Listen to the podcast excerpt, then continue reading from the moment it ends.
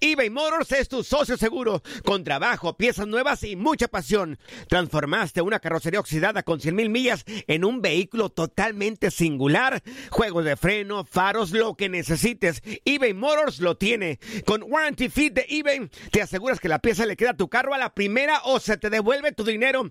Y a estos precios, quema llantas y no dinero. Mantén vivo ese espíritu de Ride or Die, baby, en eBay Motors. ebaymotors.com. Solo para artículos elegibles y aplican restricciones. Tu DN Radio te llevó dos campeonas de la Liga MX femenil. Tigres y América levantaron la Copa del Fútbol femenil. El América,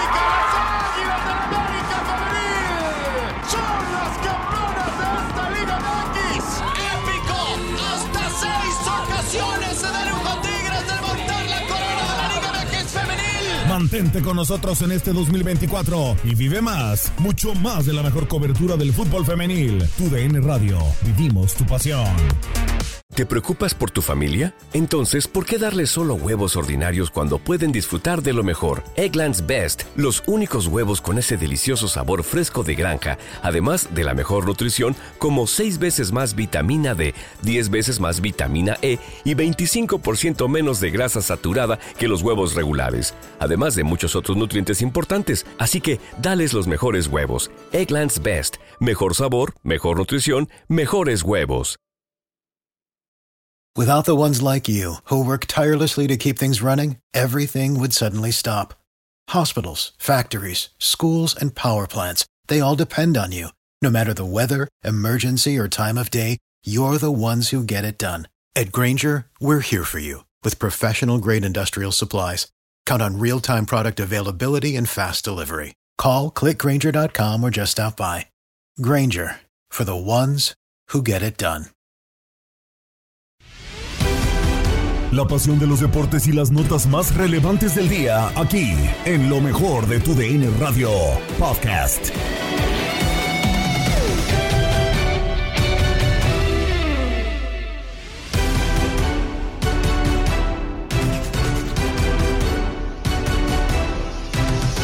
La selección mexicana empata contra Australia en un duelo de claroscuros y te traemos todas las conclusiones al respecto. Los Astros derrotan 12 carreras por 2 a los Padres en el domingo de Grandes Ligas de TUDN Radio. Actualidad de la Liga MX de Major League Soccer y todo el tema del caso Luis Rubiales lo tienes en Contacto Deportivo. Y la clasificación rumbo al Euro 2024 toma un giro interesante. Con esto y más comenzamos lo mejor de TUDN Radio.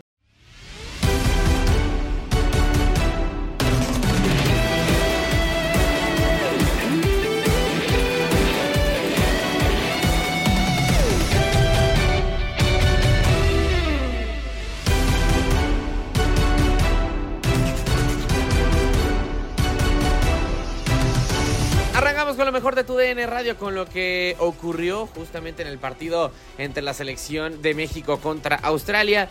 Un eh, 2 a 2 del que se pudieron sacar diferentes conclusiones, suplentes que sorprenden, un debut con gol en el caso del eh, Chino Huerta, muchas conclusiones por sacar y todas, absolutamente todas, las repasamos en Domingo Futbolero.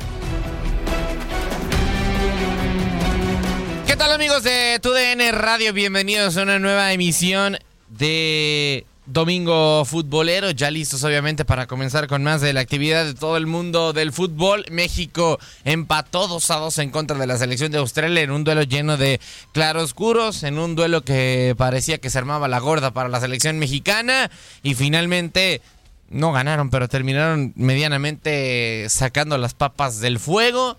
Terminaron rescatando el empate a dos. Raúl Jiménez marca el eh, primer gol eh, de la selección, mientras que en su debut con el Tri, César el Chino Huerta con un golazo marca la segunda anotación. Además, obviamente repasando todo lo que ocurre en Europa y en los diferentes frentes del mundo, ya listos para comenzar presentando al equipo encargado de este programa. Luis Manuel Tate Gómez Luna en producción y controles operativos. Soy Max Andalón y saludo a quien estará con nosotros a lo largo de estas dos horitas de programa, Roberto Vázquez. ¿Cómo estás, Roberto? Como siempre, un placer tenerte en tu DN Radio. Gracias Max, un abrazo para vos, para Tate. Y bueno, aquí estamos para analizar, me imagino, todo lo que se estará hablando en México. Tuve oportunidad de ver el partido el primer tiempo y después parte del partido así medio de, de reojo, como decimos, porque estaba al aire con, con Sábado Futbolero. Pero bueno, me imagino que hay mucha tela para cortar con este tema y es lógico, estamos en una etapa de, de preparación y todo lo que hay- haya que cambiar y hablar hay que hacerlo ahora. Sí, eh, primero que nada, Roberto, eh, lo decía el Jimmy eh, en su momento en conferencia de prensa previa, que, que Australia era un buen rival, que Australia hizo una mejor Copa del Mundo que México, llega a los octavos de final, mientras que el Tri no lo hizo por primera vez en, si mal no recuerdo, eh, casi 50 años, eh, 42, me- si la- las matemáticas no me fallan, pero este lo decía el mismo Jimmy, es un rival que hace bien las cosas, que es físicamente, lo describía físicamente como la mezcla entre Inglaterra y Estados Unidos. Eh, ya con el periódico de lunes en la mano, como se dice, eh, ¿qué tanto se tienen que encender las alarmas por lo que fue el primer tiempo? ¿Y qué tanto bajamos un poco la preocupación por cómo reaccionó México en la segunda parte? Eh, las alarmas hay que encenderlas y es el momento ahora, porque el primer tiempo fue, la verdad, bastante chato, fue un primer tiempo donde eh, un poco mejor se manejó Australia. Yo lo que digo es, si Jimmy Lozano sabía del poderío de este equipo, ¿por qué no, no tomó precauciones, eh, sobre todo en centros altos? Sobre todo tanto en ataque como en defensa. Ellos podían jugar de alto porque tienen jugadores que son torres, Max. Y Sí. cómo en el ataque mexicano iban a terminar tirando centros que por lógica, por lógica, debían llegar a las cabezas de los canguros y, o del arquero mismo. Es decir, si Jimmy tenía tan estudiado esto, al equipo, que es lógico y así debe ser, bueno, ahí evidentemente hay algo para charlar. Es Sí. decir, no hay mucha creatividad para cambiar sobre la marcha. Tuvo que esperar el entretiempo. ¿Y qué hubiera sido si alguno de los cambios no funcionaba? Eh, yo creo que eh, estuvo mal planteado en algunos casos, tanto en defensa como en ataque. Sí, sobre todo lo decíamos que un apartado al que se le tenía que poner atención era el juego aéreo, eh, porque prácticamente, digo, ha sido, salvo contadas excepciones, salvo contadas generaciones, eh, la debilidad de México históricamente eh, no es una selección que puede competir por talla, que puede competir por fuerza. eh, y parece por lo pronto, ni, o sea, no, no voy a decir que se arregló ese problema, porque ese problema difícilmente se va a arreglar, pero, pero no se vio bien a México en ese tema, se vio peor, no sé si en, que en mucho tiempo. Te meten un gol así, que es la de, no sé, la milésima trigésima cuarta vez que a Ochoa le meten un gol por no salir de la línea, por quedar separado en la línea de gol. Y también me parece por ahí también que la selección mexicana pierde la marca. Entonces, eh, era lo que decíamos. Y quizá las cuestiones pendientes, que, que era el trabajo de, de- de juego aéreo, que era el tema de, de el gol, no sé si, si, si nos quedamos satisfechos, creo que no. Me da la impresión que hay mucho para trabajar, que es el momento de hacerlo. Hay mucho para trabajar y hay mucho para ver más allá del rival. Estos rivales pueden ser circunstanciales, son partidos amistosos, pero bien sabes que cuando no se encuentran los resultados el trabajo se hace más difícil. Con resultados positivos siempre es más fácil entre semana trabajar. Y sobre todo en estos, este, en las selecciones nacionales, donde más que directores técnicos terminan siendo seleccionadores, ¿no? Porque no tienen a los jugadores todo el tiempo para charlar con ellos, para probar nuevas tácticas, seleccionan a lo mejor. Si tomamos lo positivo, bueno, la aparición del chico, del chino Huerta, es algo positivo para, para tenerlo muy en cuenta y para decir, bueno, vamos a tomar el puntito positivo es este, la entrada, y bueno, habrá que ver si no está para ser titular en los próximos partidos. Y que con unos minutos, no sé si siendo el mejor, eh, no, no, decir, no sé si siendo el mejor del partido, se antojaría para que fuera titular en contra de Uzbekistán. Y daría la impresión que por lo menos fue un revulsivo de los que precisaba la selección Tri para, para ir a buscar el partido de otra manera, para estaba abajo en el tanteador, eh, creo que tuvo esa desfachatez propia de, de- del chico, ¿no? Del chico de, de 22, 21 años creo que tiene, que es, es un jugador con todo por demostrar y con las ganas de mostrarse ante el público y ante su, su nación, es decir, ante los que estaban viendo, no en el estadio, sino sol- solamente, sino también por televisión. La verdad que demostró ser eh, una pieza a tener muy en cuenta. Yo no sé si, si en el esquema él, él va a decidir jugar con el chino de entrada, pero si lo quiere ver en 90 minutos, lo lógico es que lo pruebe ahora. Sí, sin lugar a dudas, eh, tiene que ser por ahí una, una variante. Por lo pronto, viene un golpe duro también para uno de las individualidades importantes dentro de la selección mexicana, que era Santi Jiménez. No sé si, digo, apenas empezando un proceso eh, con Jimmy ratificado ya como técnico de la selección mexicana, recibe titularidad, creo que no tiene el mejor de los partidos, aunque digo, eh, creo que es víctima del, del, mal rendimiento colectivo de la selección mexicana. Eh, falla un penal y bueno, entra Raúl Jiménez, prácticamente inmediatamente de, de fallar el penal, hacen el cambio, entra Raúl Jiménez. Mm. Y, y, marca, marca su penal. Digo, entiendo que un penal lo puede fallar cualquiera, pero no sé si fue la decisión acertada, sobre todo para la confianza de Santi Jiménez el que fallara el penal y, y sacarlo inmediatamente, sobre todo porque es el delantero en mejor momento. Y, quitando penales, no sé si nos esperábamos a un Raúl que cambiara el juego. Eh, creo que esa, jugada puntual, Max, tiene, tiene dos visiones diferentes. Primero, para mí, mal pateado el penal, te diría como sobrando la situación, no sé si, no sé si la quiso picar, si la, si la quiso colocar, la verdad, mal pateado.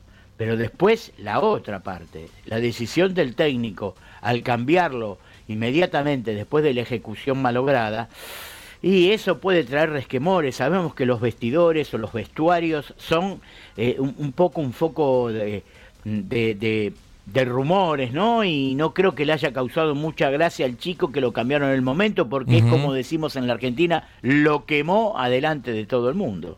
Sí, sí, sin lugar a dudas. Y, y, justamente sobre el partido, sobre las sensaciones, sobre todo lo que ocurrió justamente el día de ayer en el ATT Stadium, habla Jaime, el eh, Jimmy Lozano, que es lo que comenta el eh, técnico de la selección mexicana. Escuchamos a continuación. Y después con Santi es joven, aunque, aunque es una realidad y, está triunfando en una liga importante de, del mundo, es muy joven todavía, seguramente que seguirá creciendo, seguramente que seguirá dándole muchísima alegría a su club y a la selección nacional.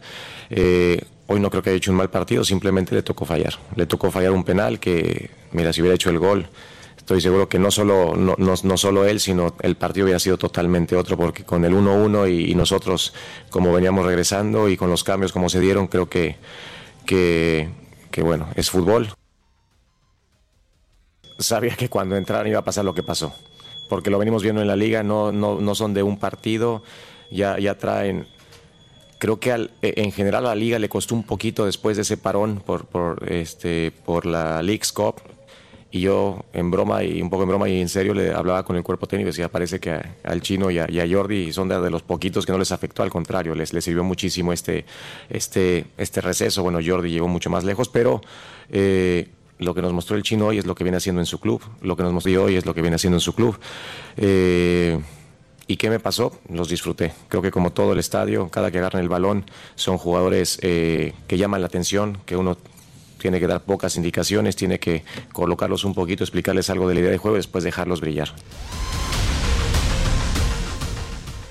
Eh, Roberto, eh, hay un tema bastante controversial dentro de la selección mexicana, eh, que digo, ahora no nos ha dado mucho dolor de cabeza, no nos ha puesto mucho a pensar, porque afortunadamente para Jaime Lozano hoy solamente cuenta con dos centrodelanteros puros como tal, que es Santi Jiménez y que es Raúl Jiménez. Uno juega en la Premier League, otro juega en la Eredivisie, Santi en mejor momento con el Feyenoord y Raúl obviamente con más jerarquía, más trayectoria, pero vienen dos en camino. Viene Henry Martin y viene Julián Quiñones, que Henry acaba de ser el, mejor... Eh, el máximo goleador del torneo pasado de la Liga MX y Julián, entiendo hay muchos puntos de vista, pero en lo personal me parece que el torneo pasado fue el mejor futbolista de toda la Liga MX. Eh, normalmente se llevan tres delanteros a una Copa del Mundo. De estos eh, tres, cuatro, ¿a quién dejarías fuera hasta el momento? Pero no te pre- precipites, falta mucho. No, yo sé, pero tienes que ir pensando, tienes que ir pensando. No, no, y, y me refiero a la. Copa del Mundo, me refiero a la Copa del Mundo porque en Copa del Mundo te dan un número establecido, o sea, siempre fue 23, ya ahora lo cambiaron a 26 y en amistosos puedes llevar hasta 60 si quieres, en algún momento lo llevó Tata, pero yo pensando en una plantilla quizá de 26, 25 hombres, a eso es de lo que voy, normalmente se llevan tres delanteros, por eso me hago esta pregunta, porque también viene Copa América. Primero hay que ver cómo responde Quiñones en la selección nacional. Yo creo que es el, eh, o sea, buen año, buen nivel. Creo que es una de las sorpresas en el fútbol mexicano actualmente, pero hay que ver cómo responde en la selección nacional, que no es lo mismo, cal- calzarse una playera este, con mayor responsabilidad, saber que todo este paso que hubo, viste, toda esta, esta comedia que hubo de que los papeles, la nacionalización, si puede jugar, todo eso, todo esto trae eh, en la cabeza del jugador una serie de análisis. Bueno, hay que verlo tirado en cancha, cómo responde. Y Henry Martin es una realidad latente, como decís vos, máximo goleador. Bueno, yo creo que si está bien Quiñones, y, y aparte diría, y con la entrada de Huerta ayer, ¿no? Agregaría también otro delantero que lo tenemos que tener en cuenta para, para una futura lista. Pero en una lista puede haber, eh, no van a jugar con tantos delanteros o con tantos centrodelanteros, pero sí en una lista puede haber tranquilamente cuatro o cinco delanteros. Fíjate la lista de Argentina campeón del mundo eh, con, con Julián Álvarez, con Di María, que es un, volante con mucha llegada, con Messi, que es casi un delantero neto, Lautaro Martínez. eh, cada uno en su momento puede ser utilizado de una forma. Yo no me adelantaría, pero sí quisiera ver cómo está Quiñones calzándose la, la casaca del Tri.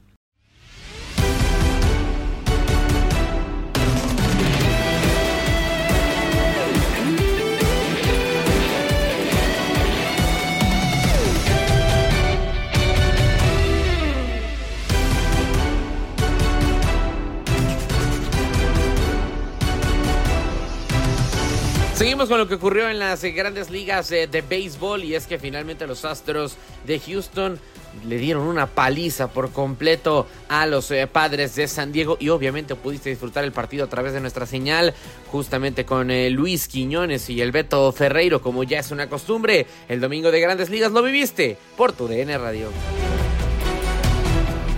Bueno, un encuentro de pelota, Luis, donde los Astros atacaron temprano el picheo de los padres de San Diego. Tal como ocurrió en el encuentro de ayer, los padres tuvieron la oportunidad de irse adelante en el marcador, pero la falta de bateo oportuno del equipo de los padres, especialmente con corredores en posición anotadora, los pagó caro, como ocurrió en el encuentro de ayer sábado, cuando los padres se fueron de 12-3 con corredores en posición anotadora frente a los Astros. En el juego de hoy, en el primer episodio, bases llenas para los padres con un solo out. Campuzano falló con elevado a la derecha y Carpenter con un ponche tirándole para dejar tres en circulación. Después, Igual ocurría en el tercer episodio, dos en circulación para los padres con hombres en primera y tercera, pero un rolling para doble play por parte de Shander Bogers terminó con las aspiraciones allí de los padres en esa tercera entrada. Llegaría el tercero para los Astros que conectaron eh, en ese, o ligaron conectar en ese tercer episodio un total de tres carreras, especialmente gracias a un cuadrangular de dos carreras de José Altuve, para que el equipo de los Astros se pusiera al frente en ese momento, tres carreras por cero. Hicieron una más en el cuarto episodio, esto producto del mal eh, trabajo que hizo hoy defensivamente el receptor Luis Campuzano, cometió un par de pajol, le robaron una almohadilla, cometió un error en tiro, se le caían pelotas de manera increíble en la zona de strike al receptor Campuzano y por allí también se le enredó el trabajo al abridor de los padres a Matt Waldron en el juego de hoy frente a los Astros. Después llegaría el fatídico sexto episodio para los padres donde permitieron hasta un total de ocho carreras, especialmente por el flojo trabajo que realizó el relevista Tim Hill. No sacó un out, permitió seis imparables y seis carreras, cinco de ellas limpias y allí se terminó de concretar prácticamente la victoria de los Astros con pizarra de 12 carreras por dos. Hicieron una más en el séptimo episodio eh, los padres, otra en el sexto y en definitiva dos carreras, siete imparables, cuatro errores en el juego de hoy para los padres, 12 carreras, 11 hits sin errores para los Astros de Houston. Pierde Matt Waldron, cinco episodios, cuatro hits, cuatro carreras, todas limpias, dos boletos, un ponche. Y por parte del equipo de los Astros de Houston, el trabajo de JP France, quien eh, permitió solo cuatro inatrapables con una carrera, ponchando a cinco, eso sí, con cinco boletos en seis episodios de trabajo. Mushinski trabajó una entrada y Kunel terminó lanzando dos episodios para cerrar por parte del equipo de los Astros que alcanzan la victoria número 82 de la temporada, Luis, 82 y 62. 20 juegos por encima de 500 para los Astros que le sacan un juego más de diferencia al equipo de Seattle que hoy perdió frente a los Rays de Tampa Bay y le sacan un juego más también al equipo de los Rangers de Texas en el oeste de la Liga Americana. Juego de pelota acá en el Minute Maid Park, al cual asistieron 41.073 fanáticos, 2 horas 49 minutos. La duración del encuentro que comenzó a la 1 y 10 hora del centro de los Estados Unidos. Reiteramos los números finales. Los padres de San Diego con dos carreras, 7 hits, 4 errores. Los Astros de Houston, 12 anotaciones, 11 imparables, sin pifias a la defensa. La victoria en el orden personal para JP Franks. Se anota el éxito en este desafío. Trabajó en el juego de hoy seis entradas, cuatro hits, una carrera que fue limpia, cinco boletos, cinco ponches, permitiendo un cuadrangular. Deja su promedio de efectividad en 3.61. La derrota al orden personal del abridor de los padres de San Diego, Matt Waldron, que en cinco entradas permitió cuatro imparables, cuatro carreras, todas limpias, par de boletos, con un ponche y tolerando un cuadrangular. En este desafío, los cuadrangulares del venezolano José Altuve por el equipo de los Astros, el número 16 para él en la temporada. Por el equipo de los padres de San Diego, el veterano Matt Carpenter con su quinto bambinazo y el primero de Egui Rosario. A la ofensiva, destacar precisamente por los Astros de Houston el aporte de Altuve con tres carreras remolcadas. Kyle Tucker también con un par de anotaciones impulsadas, producidas en este desafío. Ya lo decía Jesús, victoria número 82 con 62 fracasos para los Astros. Los padres de San Diego, 67 ganados con 77 perdidos en lo que va de esta temporada. Así terminó el juego. 12 carreras por 2 la victoria de los Astros sobre los Padres.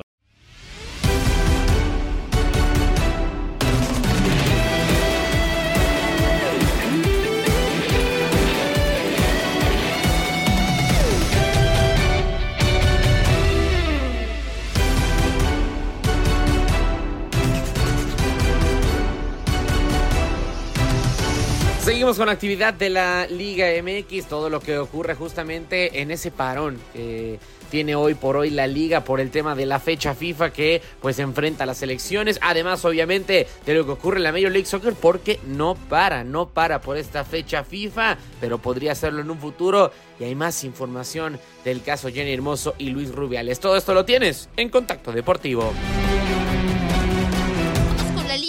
MX porque, porque Jesús Manuel Corona tuvo su presentación como nuevo refuerzo de Rayados en su regreso a casa y lo hizo a puerta bien abierta ante más de 10 mil aficionados. El Tecatito tuvo su primer acercamiento con la gente albiazul, quienes aprovecharon el fin de semana para acudir a su presentación en el Gigante de Acero. Los aficionados a la pandilla aprovecharon la fecha FIFA y la inactividad del equipo durante estos días para acudir en gran cantidad al inmueble regiomontano y darle una calurosa bienvenida a uno de los fichajes estrella del equipo para este torneo.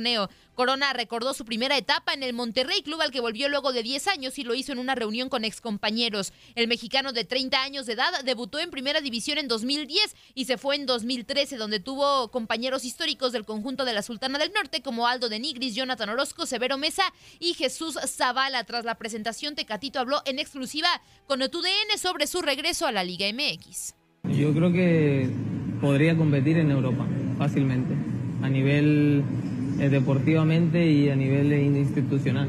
¿Infraestructura cómo lo notas? También, también. Yo creo que a veces hasta mejor algunos equipos. Yo siempre he estado en contra de esas críticas, pero es normal, estoy de este lado, ¿sabes? Pero nada, acepto sus decisiones, eh, sus opiniones, perdón, y las decisiones también de los jugadores. Yo volví para seguir compitiendo. Aquí no es fácil competir. La gente piensa que es fácil porque vuelve de Europa, pero no. Tú lo acabas de decir, me acabas de preguntar, ¿cómo ves a este club eh, comparado con uno de, Europa? Para mí es igual de bueno o más. Tiene una capacidad increíble, entonces no es fácil llegar aquí y jugar. Entonces yo creo que no es un fracaso volver. No, pues es que los dos, la verdad. Yo llegué al Barrial y dije, increíble. Y después llegó ahora y la verdad que también el club es un club que, que siempre se ha estado ahí peleando con los mejores, eh, peleando finales y yo creo que se merecía este cambio. Sí, pero bueno, ese es tema de negociaciones, eso no... Siempre tuve en mi cabeza volver y creo que eh, lo tomé, tomé la decisión en el momento adecuado. En más actividad de equipos mexicanos, dosis de confianza tomó Chivas en esta fecha FIFA después de ganar 2 por 0 a León en Chicago. El cuadro de Belko Paunovic fue superior en todo el encuentro y ahora está listo para volver a México para preparar el clásico nacional. Cristian Calderón y Jesús Sánchez marcaron por los zapatillos en un buen encuentro, en un lleno en el Civic Stadium. El Guadalajara jugó bien y desde un arranque generó peligro. La primera fue al minuto 7 cuando Ronaldo Cisneros recuperó el balón en una mala salida de León. Le pegó de lejos y atajó Rodolfo Cota. Chapo Sánchez intentó al 28 y metió un centro que le desvió la saga leonesa. Un minuto después, Cisneros se volvió a tener fe y le pegó de lejos a Cota. Cada vez Chivas era más peligroso y al 33 Antonio el Pollo Briseño cabeceó picado y atajó Cota de nueva cuenta. Fue tanto el agobio que el gol llegó al 36 en un balón que Ricardo Marín dejó en el Chicote Calderón. Le pegó y puso el 1-0 ya para la segunda mitad. Chivas hizo el 2 por 0 al minuto 54 cuando Sánchez llegó de atrás y cabeceó un centro de Calderón. León ofreció poco y Federico Viñas hizo dos tiros, el primero de lejos al 68 que pasó por un lado y después al 84, ambos sin éxito. Y terminando contacto deportivo, los esperan eh, Juan Carlos El Chiquis Cruz y Toño Camacho en una edición más del Tour Águila América contra Tigres en eh, Texas. Y por cierto, hay información del cuadro de Nuevo León porque Marcelo Flores ya se convirtió este domingo en refuerzo oficial de Tigres para este torneo. El juvenil de 19 años, nacido en Canadá pero de raíces mexicanas, termina su paso por Europa tras haberse formado en el Arsenal y jugar a préstamo una temporada con el Real Oviedo. Flores decidió representar a la selección mexicana tras tener la opción tanto de Canadá como de Inglaterra en su panorama y ya jugó partidos a nivel mayor en la CONCACAF Nations League.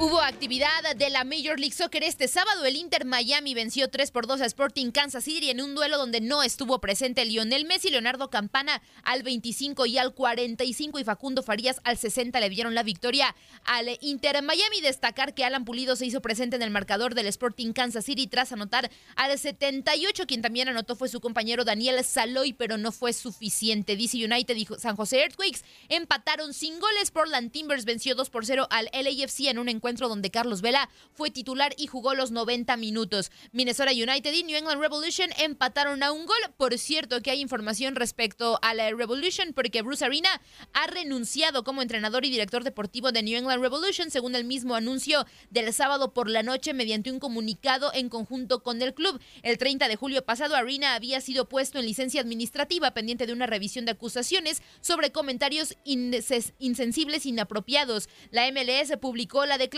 después de la decisión de Bruce Arena. Para este domingo, el LA Galaxy se estará enfrentando al San Luis City. Por cierto, en el fútbol internacional hay actualización en torno al caso de Luis Rubiales, porque el que era hasta ahora presidente de la Real Federación Española de Fútbol y suspendido durante 90 días por la FIFA, anunció este domingo que renuncia a su cargo. Rubiales abandona la federación 20 días después del escándalo que protagonizó por el beso no consentido a Jennifer Hermoso tras proclamarse España campeona del mundo femenil luego de vencer 1 por 0 a Inglaterra en la final. Hoy he transmitido a las nueve y media de la noche al presidente de funciones, Pedro Rocha, mi renuncia al cargo de presidente de la Real Federación Española de Fútbol. También le he informado que he hecho lo mismo con mi cargo en UEFA para que mi puesto de la vicepresidencia pueda ser sustituido, así lo señaló en su cuenta de Twitter. Tengo fe en la verdad y voy a hacer todo cuanto esté en mis manos para que prevalezca, agregó el directivo en una carta.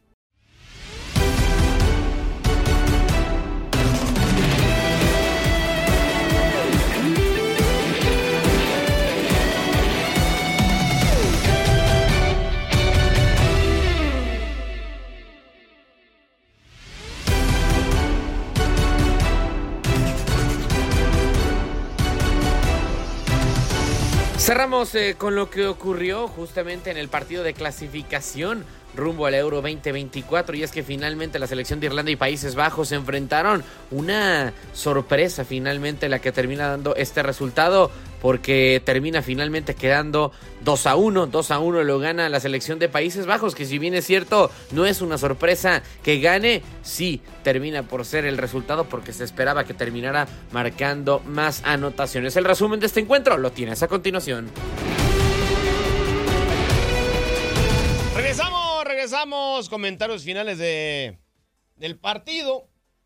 Que terminó pues con victoria de la Naranja Mecánica 2 por 1 frente a Irlanda, que inició muy bien el encuentro, se nos fue diluyendo y al final impuso la jerarquía Holanda mitate. No hay más, no hay más para Irlanda que esperar un milagro para poderse meter a la reclasificación. Y Holanda amaciza ese segundo lugar del grupo. Sí, con eh, un partido menos, eh, cuatro disputados, Países Bajos ya es segundo del grupo B de los de las clasificatorios Alemania 2024 en la Euro. Tiene nueve unidades, eh, ya tres victorias, solamente una derrota que fue contra Francia en el primer partido. Pero por segundo encuentro consecutivo, amiga, amigos, terminó por pues tener un segundo tiempo sin resistencia del rival, ¿no? En el, en el partido contra Grecia había metido tres, ya había finiquitado el asunto y ya en el segundo solamente fue de trámite. Acá fue igual, aunque nos esperábamos otra cosa porque en el primer tiempo Miguel se equivoca en la salida, Países Bajos tuvo que corregir de ese inicio estrepitoso en donde le cometen eh, o, le da el penal, mejor dicho, con la mano en tiro de esquina de Virgil van Dijk para que solamente el número 9, Adam Aida del Norwich City,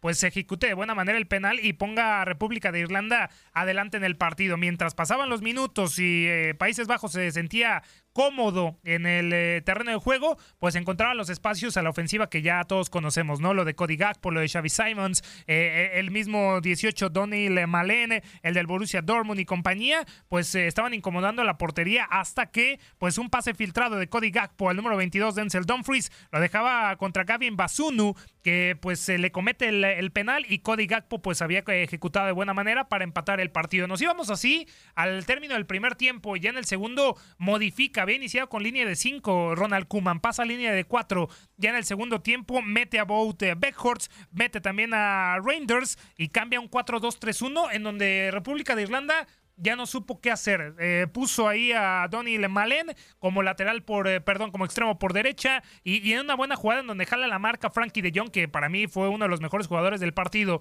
Le pone un pase eh, elevado, muy bueno a, a Dumfries, que de cabeza simple y sencillamente le pone a Beckhorst para que coloque con pierna derecha el segundo y el definitivo tanto que le daba la victoria a Países Bajos dos goles por uno. Estaba más cerca el tercero de Países Bajos en el partido, Miguel, amigos, que el del empate de, de Irlanda no por eso tuvimos menos drama. Al final, un cabezazo de Duffy, que simple y sencillamente el guardameta Mark Flecken se queda con el balón. Y esta fecha número 6, pues Países Bajos se queda con la segunda posición del grupo B. Así de fácil, Tate. Bien, Holanda, Francia es otra cosa. Irlanda a repensarse muchas cosas. Mitate, muchas gracias, muy buenas tardes, ya nos vamos. Gracias a todos, tengan un excelente día, nos escuchamos, hasta la próxima. Que tengan buena tarde, su amigo Miguel Ángel Méndez se despide, cuídense mucho, hay más que oír en tu N Extra, hay más que oír en tu N Radio, síganos acompañando en este dominguito sabroso, por lo pronto Holanda, vence de distante 2 por 1 Irlanda. Que tengan buena tarde, ya hasta la próxima, ¡vámonos! Has quedado bien informado en el ámbito deportivo. Esto fue el podcast, lo mejor de tu DN Radio. Te invitamos a seguirnos, escríbenos y deja tus comentarios en nuestras redes sociales, arroba tu DN Radio, en Twitter y Facebook.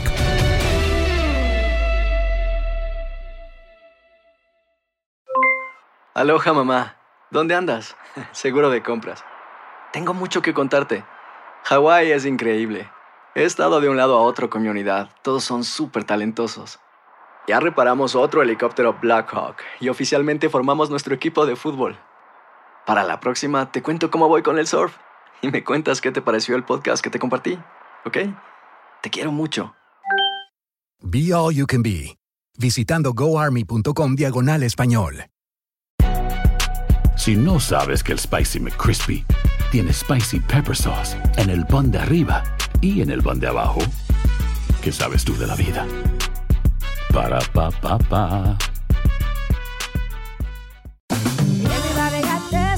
JCPenney tenemos infinidad de regalos para el Día de las Madres hasta el domingo. Ahorra hasta 40% en todo Liz Claiborne y vístela de pies a cabeza con la última moda. Además, aprovecha las ofertas Yes Please, con diamantes y piedras preciosas a 25 dólares para miembros de JCPenney Rewards. ¿Aún no eres miembro? Inscríbete. Es fácil y gratis. Y regálale a mamá todo lo que se merece. JCPenney. Vale la pena. Ofertas válidas hasta el 12 de mayo en selección de estilos. Aplican otras exclusiones. Joyería se excluye de los cupones. Detalles en la tienda jcp.com. eBay Motors es tu socio seguro. Con trabajo, piezas nuevas y mucha pasión, transformaste una carrocería oxidada con 100.000 millas en un vehículo totalmente singular. Juegos de frenos, faros, lo que necesites, eBay Motors lo tiene. Con Guaranteed Fit de eBay, te aseguras que la pieza le quede a tu carro a la primera o se te devuelve tu dinero. Y a estos precios, ¿qué más llantas y no dinero? Mantén vivo ese espíritu de Ride or Die Baby en eBay Motors. ebaymotors.com. Solo para artículos elegibles. Se aplican restricciones.